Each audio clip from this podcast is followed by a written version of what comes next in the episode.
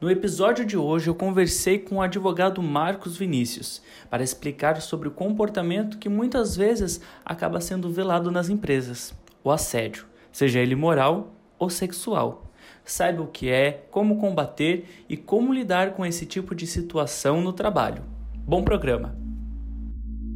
Esse programa é uma produção do endomarketing.tv. Está no ar o Projecast. No Brasil, a cada um minuto, 12 mulheres são vítimas de assédio no trabalho. E esse assédio não ocorre apenas com cantadas diretas ou com contato físico, mas também de uma forma velada e muitas vezes indireta. Como que a gente pode tratar desse tema com os gestores e colaboradores? O podcast de hoje traz como convidado o advogado Marcos Vinícius. Marcos, muito obrigado aí pela participação no nosso podcast. Obrigado você, Igor. Bem, vamos começar o nosso, o nosso bate-papo. Uh, Marcos, muitas empresas elas podem não considerar esse tema relevante, né? Então, como que a gente pode inserir a luta, a luta contra o assédio sexual na cultura das organizações? É, Igor, é importante que a gente eh, entenda que assédio sexual existe. Ponto. Então, é, a empresa, na verdade, às vezes ela não dá relevância a isso, porque no fundo, no fundo, ela quer jogar isso para debaixo do tapete. Então, a, a primeira a atitude é justamente que o RH perceba, desperte para a necessidade de entender que o assédio sexual é uma violência, é uma forma de violência, como tantas outras, como assédio moral, como outras formas de violência que às vezes ocorrem frequentemente no ambiente de trabalho, e que o RH conduz esse debate. Então, eh, a ideia é falar disso, eh, seja através de cursos, de treinamentos, na, na semana da CIPA, não importa, é falar do tema. Eh, isso é importante. E que, a gente, eu comecei abrindo nosso programa falando que, que o assédio ele não é só aquela forma direta né, de, de abordagem e que ela se manifesta em diversos outros comportamentos. Como que a gente pode identificar um assédio no ambiente de trabalho?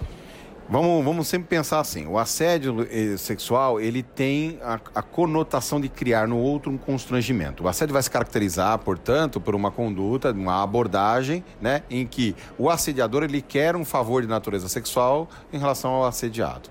Então, veja, o assediado, ele tem a percepção do assédio por conta do constrangimento que ele sofre. Ele tem uma sensação de incômodo, né?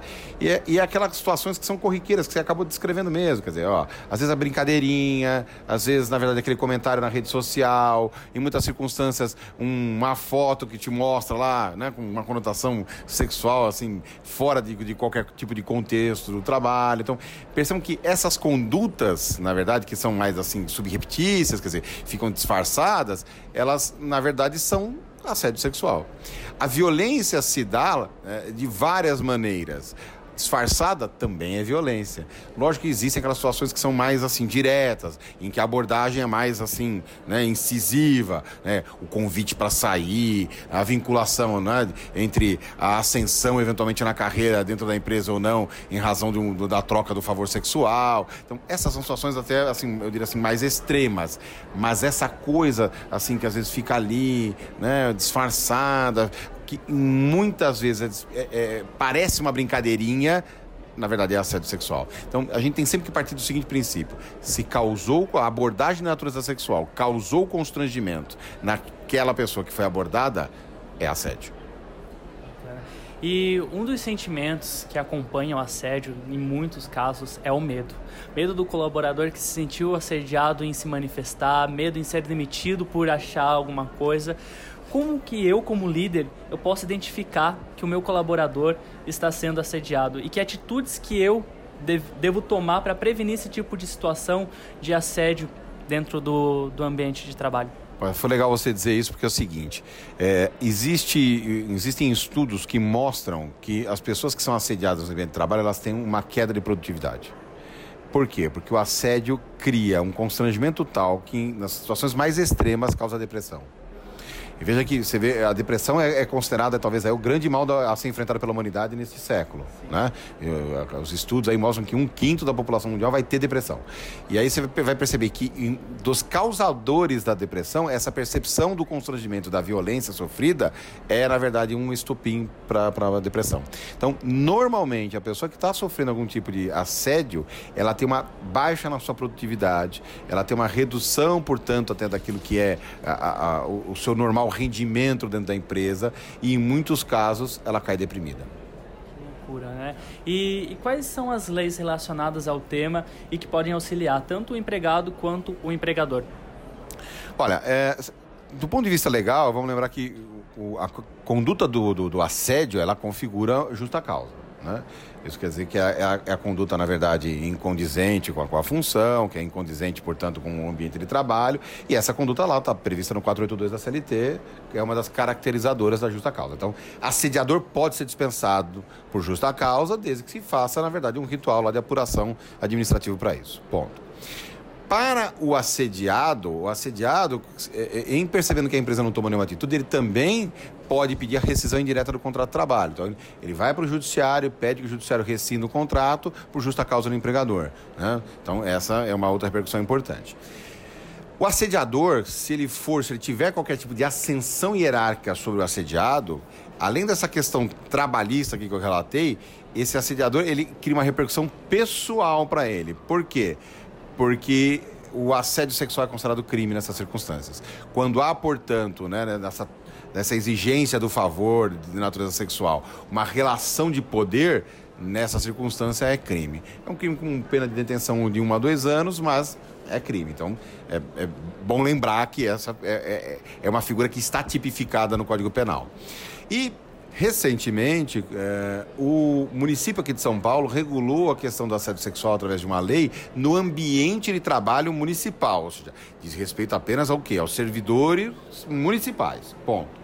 Mas é, é, bem interessante que esta lei ela, ela, ela tem alguns conceitos que a gente pode aproveitar, inclusive, e instituir, colocar dentro do código de ética das empresas.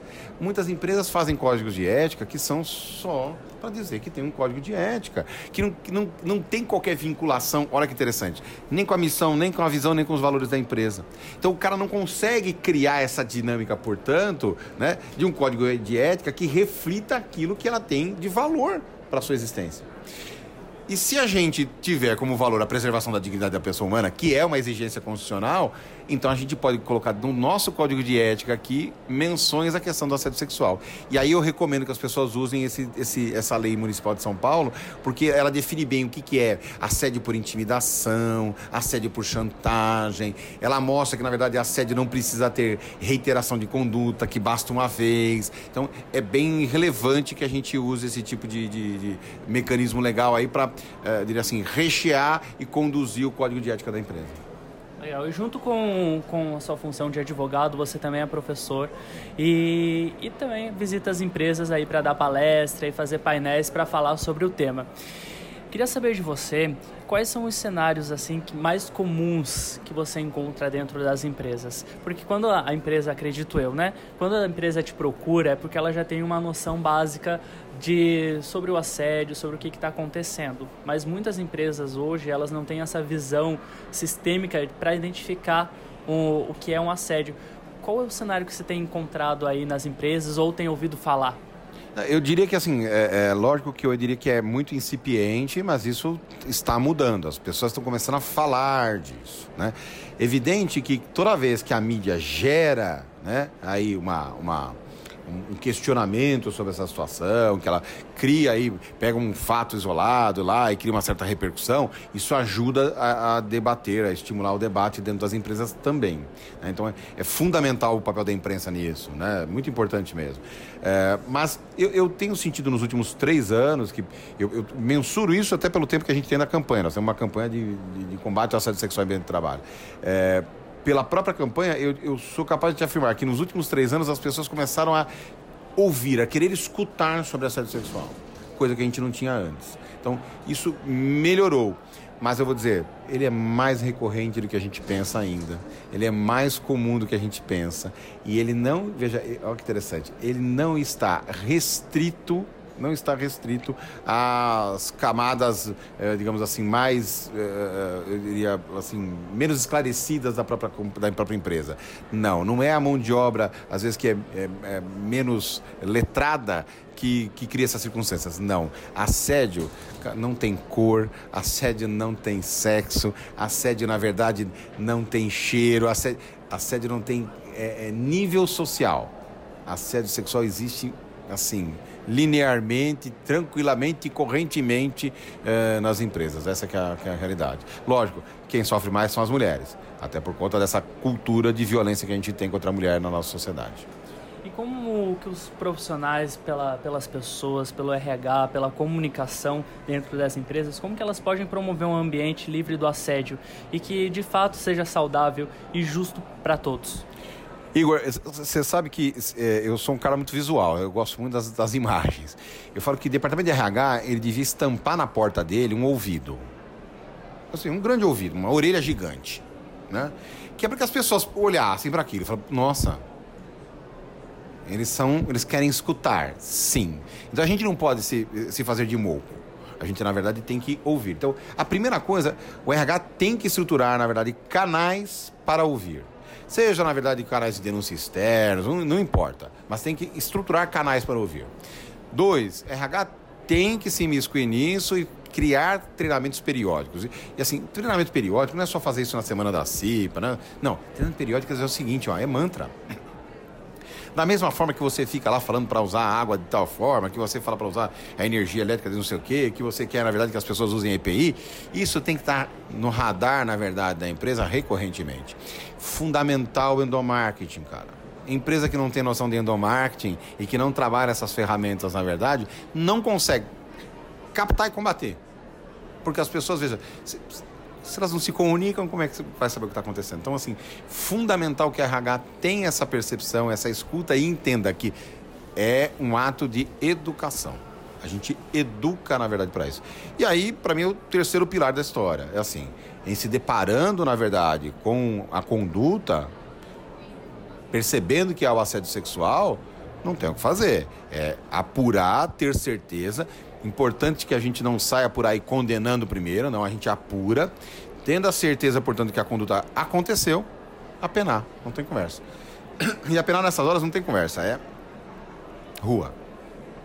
É, eu acho que, que o grande segredo e que a gente tem visto não só nessa temporada, mas nas temporadas passadas do nosso podcast, é olhar de fato para as pessoas dentro das empresas né? e não tratar elas como processos. Porque a partir do momento que um colaborador te procura para falar que está sofrendo assédio e você fala, não, é só uma brincadeira, releva isso, você está sendo conivente ao assédio, né? Então é, é importante que os profissionais responsáveis pelos colaboradores também passem a, a ter esse olhar mais humanizado, que é o tema aqui do CONAR 2019, onde a gente está gravando esse podcast, né?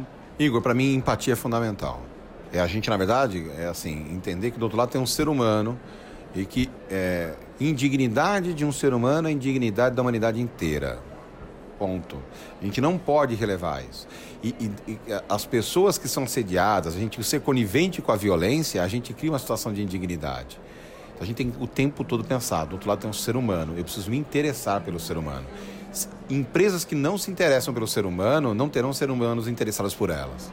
Essa é, a realidade. A gente gosta ou não disso. Então é fundamental a gente entender que do outro lado tem um ser humano e ele precisa de atenção. Bacana. E para a gente encerrar aqui o nosso bate-papo, quem está ouvindo o nosso podcast e está sofrendo o assédio no trabalho, o que, que essa pessoa pode fazer? Quais são os primeiros passos aí? A primeira situação é, é importante que a pessoa sinalize para o assediador que, que ela não gosta daquilo. Então, o não é fundamental. É dizer um não, bem dado, bem dito claramente dito não. E a segunda, que é assim, importantíssima, é reportar ao RH ou a quem faz o papel disso. É, em empresas pequenas, às vezes a gente tem a seguinte situação: às vezes o, a gente está em razão da estrutura ser mais enxuta, quem faz esse papel é o gestor, que às vezes também é o dono, e, e às vezes é esse cara o assediador. Né? É, essa é uma situação sempre assim, mais delicada. Nessa circunstância, não tem muito aonde. A gente sabe que, na verdade, as pessoas têm medo da perda do emprego. Mas é aquela história, é assim, saia desse emprego. Não tem conversa. E a hora que sair, é assim, tome a atitude correta. Denuncie as autoridades policiais, promova a ação, na verdade, competente para isso. Eu não estou estimulando a judicialização, não, não é isso não. Mas é importante, na verdade, que o assediador perceba que a sua atitude tem consequências. Porque as pessoas neste país em especial, elas acham que nada vai dar nada. Então elas correm muitos riscos, sempre acreditando que não terão nenhuma consequência em razão do risco. Então é importante que o assediado nessas circunstâncias mais, em que você não tem uma estrutura maior né, e discuta dentro da empresa, que a pessoa, na verdade, tão logo possa, saia da empresa e aí tome, na verdade, as legais e necessárias atitudes para evitar que esse cara continue assediando outras pessoas. E Marcos, você tem um canal no YouTube, você também dá palestras nas empresas. Como que as pessoas fazem para ter acesso ao seu trabalho e te convidar aí para visitar a empresa e falar sobre o tema? Igor, a gente tem um site que é o não exatamente assim do jeito que eu estou falando, não. A gente tem o canal, sim, que é o canal no YouTube que você pode digitar lá, Direito, Gestão e Negócios. O Direito, Gestão e Negócios tem um videozinho falando tanto sobre assédio moral quanto assédio sexual, já há algum tempo. Aliás, é um dos vídeos mais vistos no YouTube sobre esses dois temas, bem interessante. É, e quem quiser, pode, não precisa se constranger não, pode me mandar um e-mail, que é mvgoncalves, né, é o Gonçalves sem cedilha, arroba brgadvogados.com.br, ou seja, mvgoncalves, arroba brgadvogados.com.br. Não tenho problema em divulgar meu celular também. Pode mandar um WhatsApp que a gente sempre está aberto a conversar. É, é o 11 aqui em São Paulo, 984560105, Igor. Bacana. E aí você visita as empresas, fala sobre como, funciona aí, o que, que como que você pode ajudar as empresas nesse sentido? É, a gente tem a campanha de combate ao assédio sexual em ambiente de trabalho, né? E aí o foco na mulher, em que a gente faz as palestras gratuitas. A gente tem lá um PDF com uma cartilha de combate ao assédio sexual que a gente também cede. E aí a empresa pode, na verdade, personalizar, pode colocar a logo dela e pode divulgar isso internamente, não tem problema nenhum. A gente faz tudo isso sem qualquer tipo de custo, não tem custo algum, zero, porque isso é parte daquilo que a gente entende como sendo nossa responsabilidade social. Bacana. Queria agradecer, Marcos, a sua participação. Quem está nos ouvindo também pode acessar o nosso blog, o endomarketing.tv, que a gente tem um material especial falando sobre o assédio dentro do, do ambiente de trabalho. E agradeço novamente aí você compartilhar um pouquinho do seu conhecimento com a gente. Marcos, muito obrigado. Igor, o prazer é meu. Um grande abraço a você e a todos os seus ouvintes. E a gente fica por aqui. A gente volta a se encontrar no próximo Projecast. Valeu, pessoal! Você ouviu o Projecast.